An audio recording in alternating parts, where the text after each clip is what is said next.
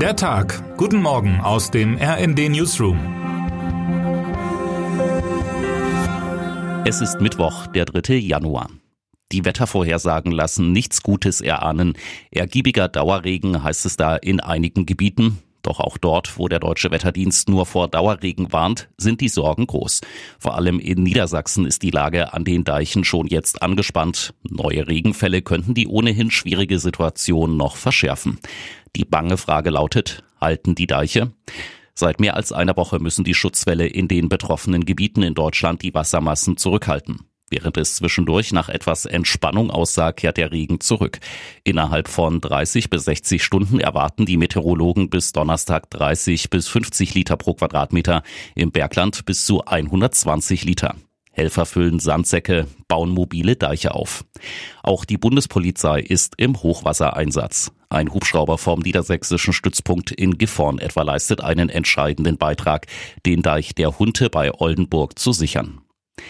Während das Anpacken gegen die Wassermassen bisher gut funktioniert, stellt sich aber die Frage, wie konnte es so weit kommen? Schon wieder. Hochwasserlagen gab es in den vergangenen Jahren immer wieder. 2017 etwa im Harz und im Harzvorland, 2021 im Ahrtal und beim Jahrhunderthochwasser an der Elbe bereits zu Beginn des Jahrtausends. Und auch das jetzige wird nicht das letzte gewesen sein. Geht es nach dem Deutschen Roten Kreuz, könnte Deutschland besser auf solche Krisen vorbereitet sein. Die Ausstattung für Katastrophenfälle müsse verbessert werden, sagte die DRK-Präsidentin Gerda Hasselfeld gestern. Die Defizite sind eklatant, insbesondere bei der materiellen Ausstattung. Nach der Hochwasserkatastrophe im Ahrtal 2021 sei das Bewusstsein der politisch Verantwortlichen für den Bevölkerungsschutz gestiegen. Davon ist jetzt nicht mehr viel übrig, so Hasselfeld. Für die derzeit betroffenen Regionen käme der Schutz ohnehin nicht rechtzeitig. Es bleibt nur das Hoffen auf das, was in den vergangenen Sommern so viel Sorge bereitet hat. Trockenheit. Etwa ein Jahr ist vergangen, seit die Erdbebenkatastrophe in der Türkei und Syrien das Leben von Hunderttausenden veränderte. Die Bilder sind unvergessen. Städte in Trümmern, Helfer auf der Suche nach Überlebenden und Menschen, die die vielen Toten unter Schutt und Beton bergen. Zehntausende Leben gehen in beiden Ländern verloren. Doch hätten es so viele sein müssen. Das soll ab heute in der Türkei in einem der ersten größeren Prozesse im Zusammenhang mit der Katastrophe in der Stadt Adiyaman aufgearbeitet werden. Konkret geht es um den Einsturz eines Hotels, bei dem allein 72 Menschen ums Leben kamen, darunter auch zwei junge Volleyballmannschaften aus Zypern. Ein Gutachter stellte unter anderem Baumängel an dem Gebäude fest. Elf Angeklagte müssen sich nun vor Gericht verantworten.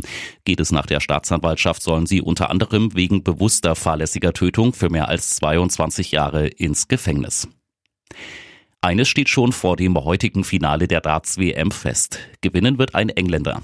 Einem der beiden, die sich gestern in den Halbfinalpartien durchsetzen konnten, würden die Zuschauer den Sieg im Ali Pally wohl besonders gönnen.